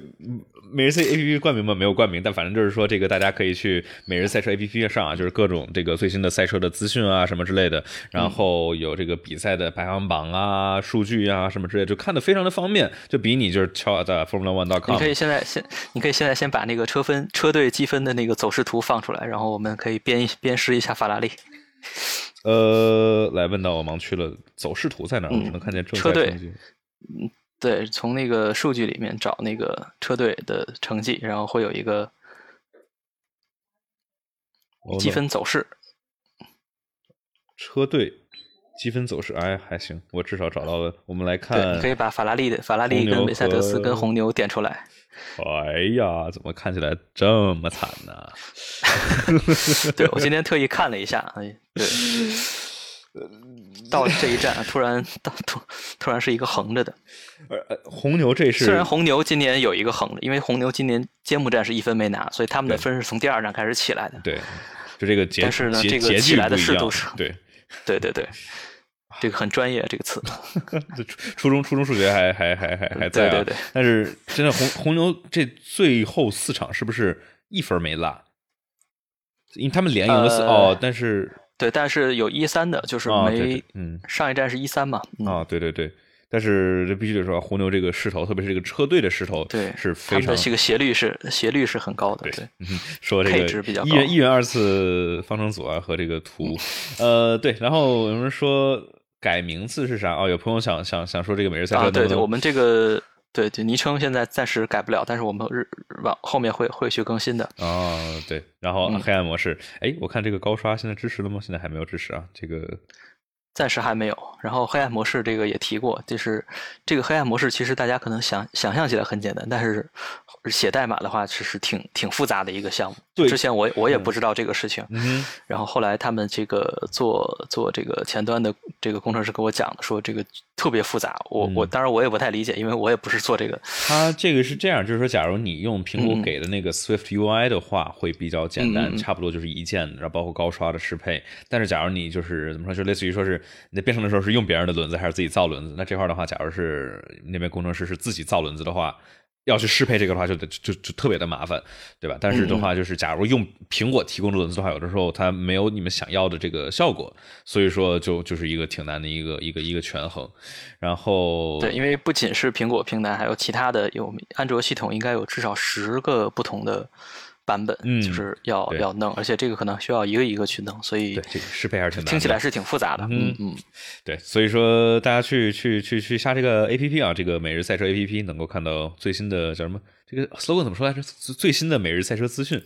赛车资讯对。就在每日赛车 A P P，应该做一个广告广告标语啊。然后这块的话，大家假如想直接支持我们这个方程式漫谈节目的话啊，去这个爱发电上面搜索“方程式漫谈”，这样的话能够获得抢先听版本的内容。然后这块的话，我其实想就是呃，我不是刚上传了这个昨天跟村长还有刘耀的这个正赛的这个集锦嘛？大家想看全场的话，我会把这个全场放在爱发电上面，因为这个全场两个多小时的录屏放 B 站上面，这个点击率不是特别的高，而且我之前一般都是隐藏放，就是说我不想让这个污染大家的时间线。那个就是再跟大家解释一遍啊，就是说为什么就是之前一般会每一场每一场直播之后都会发一个这个回回放，但是现在不发，就因为相当于排位，然后正赛，然后复盘，每一次都是一个这个刷刷刷刷刷，它时间线就被污染了。呃，所以说大家可以去爱发电上面来找这一站的话，到时候我会把正赛里头这个直播周六和周日，包括今天这场的话，也会都传到上面去，大家可以去提前的算是支持我们节目给大家的一个小的福利吧。然后的话，QQ 群九七零二九二九零零，大家看屏幕下面可以看得见。假如想加微信群的话，也可以私信我，或者这个屏幕下方可以能够看到这个进群的指引。呃，那我们就进入到最后的这个环节了啊，我们就来说，大倒霉蛋其实就是那些退赛的人吧，这个还能有谁？就嗯大倒霉蛋，法拉利双雄，加上周冠宇，加上马格努努森森，还加上角田，也算是这个飞来横祸。飞来横祸，这个 对我觉得这还不就是这个级别还不太一样。就角田这边的话，嗯算是车、你车队算是啊，你要把这个零件造轻一点，那这个结构强度那肯定是要取舍。但是假如你是作为客户，对但我们现在还不是特别确定说周冠宇这这边这个退赛是不是直接法拉利这个动力单元的呃是是直接的因素啊，但是。嗯就这种你作为客户车队，然后你的这个引擎供应商，然后给你的玩意儿出问题了的话，就让人感觉啊，好像不是你们的锅，对吧？法拉利那是锅全在他们头上，嗯，对，退钱嘛。退钱，赶紧退钱。呃，就这周冠宇这个问题，确实昨天呃，比诺托到采访的时候倒是说了，说不是这个动力单元的问题，但是具体是哪的问题呢？他自己不知道，就是车队现在也没给出一个明确的、嗯明确的调查结果，所以看一看过了未来的两天会不会再再出新闻吧。嗯哼，对，我们到时候去持续的观望一下啊。那 OK，那我们就进入到我们的最后一个桥段，我们来说未来展望，也就是下一周，这个是连环啊，一个前后脚。这一周是这个在阿塞拜疆，然后下一周飞到另外一个大洲的呃加拿大，嗯，再一次来到北美。哎，必须得说，这个今年上半年这个赛制，你说这个北美这不中东，然后上中东，然后到美国，然后又欧洲，然后又中东，然后又 对，就是大家感觉这个飞行距离相当的长，是不是这给航空公司做贡献是刷刷里程了？这个是在怎么来回的跑？就嗯对，所以之前一段时间，就是他们也在开会的时候商量这个事情，要不要把美国站跟加拿大站去放到背靠背，然后就五月、六月的时候先去这个北美跟中美先去跑，然后呢十月份再回去一趟，省得你五月份先去迈阿密，然后又回到欧洲，又去这个阿塞拜疆，再去加拿大，然后再回到欧洲，就这个距离确实是太长了，就大家这么多人一直在折腾，然后物流也好，然后什么的。呃，你说比赛太集中影响上座，确实是一方面，但是你不用，就是你加拿大跟美国其实还好，你不用在美国去办这个背靠背的比赛。你像亚洲分站之前，马来西亚、日本，然后包括中国、包括新加坡之前也是这个挨在一起的，就是中中间隔两周应该不会相距太大。嗯，对，这个叫什么，也是更看能不能更符合一下 F 一想推的这个更环保一点。你说你成天这个飞机啊，然后它那个主要的那种大件儿是拿游轮提前发的好几套东西出去，那个还相对来说好一点。你说这重要的东西飞机飞啊飞，这这个碳排放还是还是相当的相当大。但是就是这块也不像大家想象的那么直接，就是说啊，我们把地理位置上面近的东西全放一块就行，因为还得考虑到天气。你可不想在三月份去跑加拿大去，然后你也不想在这个对报这个台风期的时候去跑日本，对吧？因为之前就有过一次这个，之前 啊不对，那是加斯一战一九年一九年的时，候对一九排一九年的日本站嘛，对，排位赛当天是因为这个台风嘛，所以当天的比赛全都取消了，嗯对排位赛直接放了周日上午嘛。对这个 event notes 里头是这个说车队把这个沙袋码高一点啊，防止水漏进来。这个呃，嗯对那天其实也挺有意思，就大家在酒店里面集体玩这个 FIFA 大战嘛。对对对，这个但这看看这帮人在一块玩也确实是很有趣。然后其实还有嘛，就是说，呃，这些赛赛程啊什么之类的放一块儿。阿布扎比是付了钱是做最后嘛，对吧？然后巴林现在是付了钱做、做开场东侧和揭幕对和揭幕战。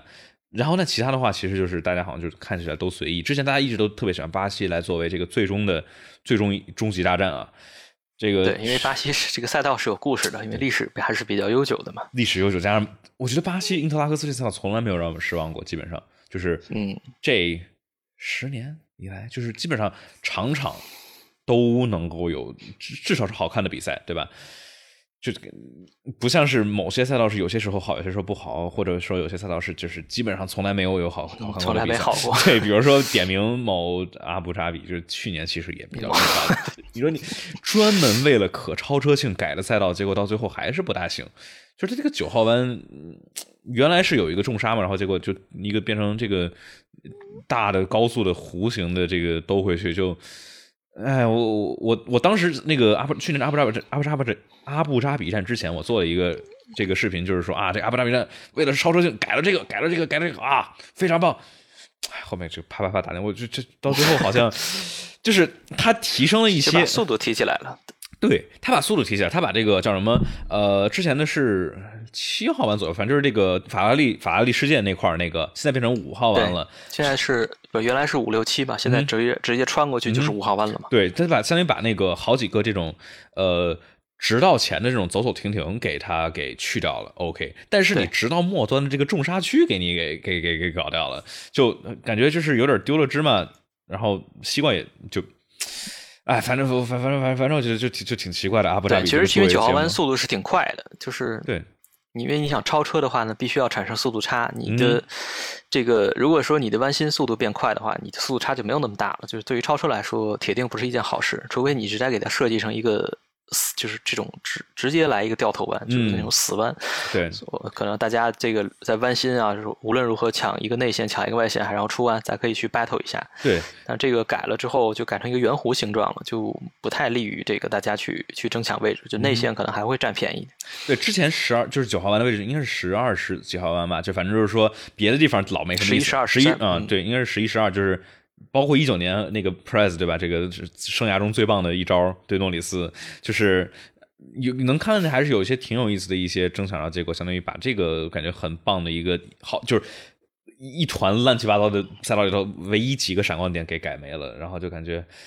哎呀，看看今年这个赛车能不能够适应吧。就是有的时候我们不能太去太乐观的想啊，赛车一改就能够好好跟车，然后这个赛道一改就能够有好的超车。有的时候不是不是那么那么简单的事情。对，OK，那我们加拿大其实刚才我们说了啊这个赛道的大概的构造，就是你觉得看赛加拿大看好哪个车队？是不是红牛和法拉利？嗯，我赛道布局的话来看，你说如果是法拉利之前没出引擎问题的话，我倒觉得法拉利还有的有点看头，因为它这个出弯加速要求是比较高的，就是牵引力要求是比较大的。然后法拉利这边正好是呃强项，虽然它这个直道长，但是没有那么长，所以红牛这边尾速可能没有太好的办法去发挥。再加上呢，法拉利这边呃改了 DS 之后，它的 DS 现在开了之后，跟红牛可能这个最后能达到的尾速是差不多的。所以你看，巴库前几圈就是维斯塔潘一直在追勒克莱尔，但是维斯塔潘也没有太好的办法能过去。嗯但是现在出了这个稳定性的事情，我觉得法拉利可能不得不需要去考虑一下降低引擎功率了。但是，一旦降低的话，呃，就本身这两个队就很近，然后红牛可能还稍微强一点点。你再调低的话，我觉得就没什么太大的希望，就看法拉利愿不愿意去赌了。反正你给勒克莱尔跟给勒克莱尔肯定要上新的这个内燃机嘛，对，看所以就对看看愿不愿意赌，要不然就干脆采取梅赛德斯那种方式，就开呗。对，开呗。嗯，这个哎我我感觉就是勒克莱尔，就是这有一个数据啊，就是勒克莱尔一共生涯里头拿过呃十五个杆位，这十五个杆位里头，这十五场比赛，呃，勒克莱尔一共转化了四个为胜利，但这十五个杆位里头，那十五场比赛里头，维斯塔潘赢过五场，就是五个 对 这个今天我我在微博上也发了一条，然后下嗯面评论就说那个你的杆位看着不错，拿来吧。这个杆位胜利转化率就着实是低，也跟这个一九年，然后包括今年这个车辆有关系啊。就是说，这个可能是呃单圈速度比正赛速度是更优，但是嗯看维斯塔潘的这个就是明显的相反，对吧？十四个杆位，但是有二十五场胜利，而且维斯塔潘这二十五场胜利已经是马上就要追上阿隆索了，就感觉都不敢想象，就哇这。印象中还是维斯塔潘，这个还是年年轻轻小伙儿，这已经对，现在其实也挺年轻，人家才二十四岁。对对对，他他我跟他一样大，就是 对吧？暴露了呃暴露了，暴露了年年年年纪年年轻，就那那就是我我这就是还有一个啊，就我老我老感觉感觉汉这个可能我看 IP 可能更晚一点，但是还是感觉汉密尔顿是属于那种很年轻的那一波，现他是第二老的了。阿隆索假如走的话，那他就是第一老的了。就哇，这个岁月不饶人啊，这个老汉推车推不动啊，唉。加拿大其实，嗯，就还有一个看点啊，就是这周可能下雨，所以一旦下雨的话，这比赛可能又没点儿了，就是嗯可能又要跑满，因为之前一一年那个比赛是跑满过，嗯跑了四个小哎时吧。现在是改成对，三个，现在改成三个小嗯时。对，像摩纳哥最后就开始倒计时了嘛。对，无论如何就是不会超过三个小时。它这个三个小时但也很嗯长了。它这个时间就是说，相当于是从这个预计的电视的这个开始的这个点儿开始的时候，对，就是两点开嗯始，就是对比赛开始那个原定的计划时间开始算。然后就是三个小时开始计时，但是比赛的那个两个小时的那个时间是红旗会会停，对吧？还是我对对如果是你比赛实际上真的是跑了，但是两个小时到了的话，就也会停。嗯哼中间就是等于你断的话，最多就是一个多小时。嗯哼，对，所以说下雨，我哎，我刚才看一眼这个好像是周日下的倒不多，周六有挺高的这个哦，现在现在怎么变成周六周日都没了？哎，我的雨呢？不知道这个预告、那边天气其实也不好，不好去预测。不好预测是吧？哎，反正到时候到时候到时候看看吧。这个我觉得加拿大这个赛道也是好久好久没看跑了啊，真的是呃三年前了都是。我们没看这个二零年疫情，然后二一年其实还是疫情，这个对，看看吧。加拿大这个车之前的话也是有的时候就是加拿大这个赛道的话，我觉得就是大家好像都挺喜欢开这条赛道的，就是汉密尔顿的强项赛道之一。但是有的时候好看，有的时候就还行。对我在我印象里面，加拿大就是要好看的话就是真好看，要难嗯看就是真难看。反正因为是半夜的比赛嘛，如果是看到一场真难看的比赛，你肯定是气得要骂街了。对对挺闹心如果好看的话呢，你可能觉得这个熬夜熬的还比较值。嗯，对，嗯，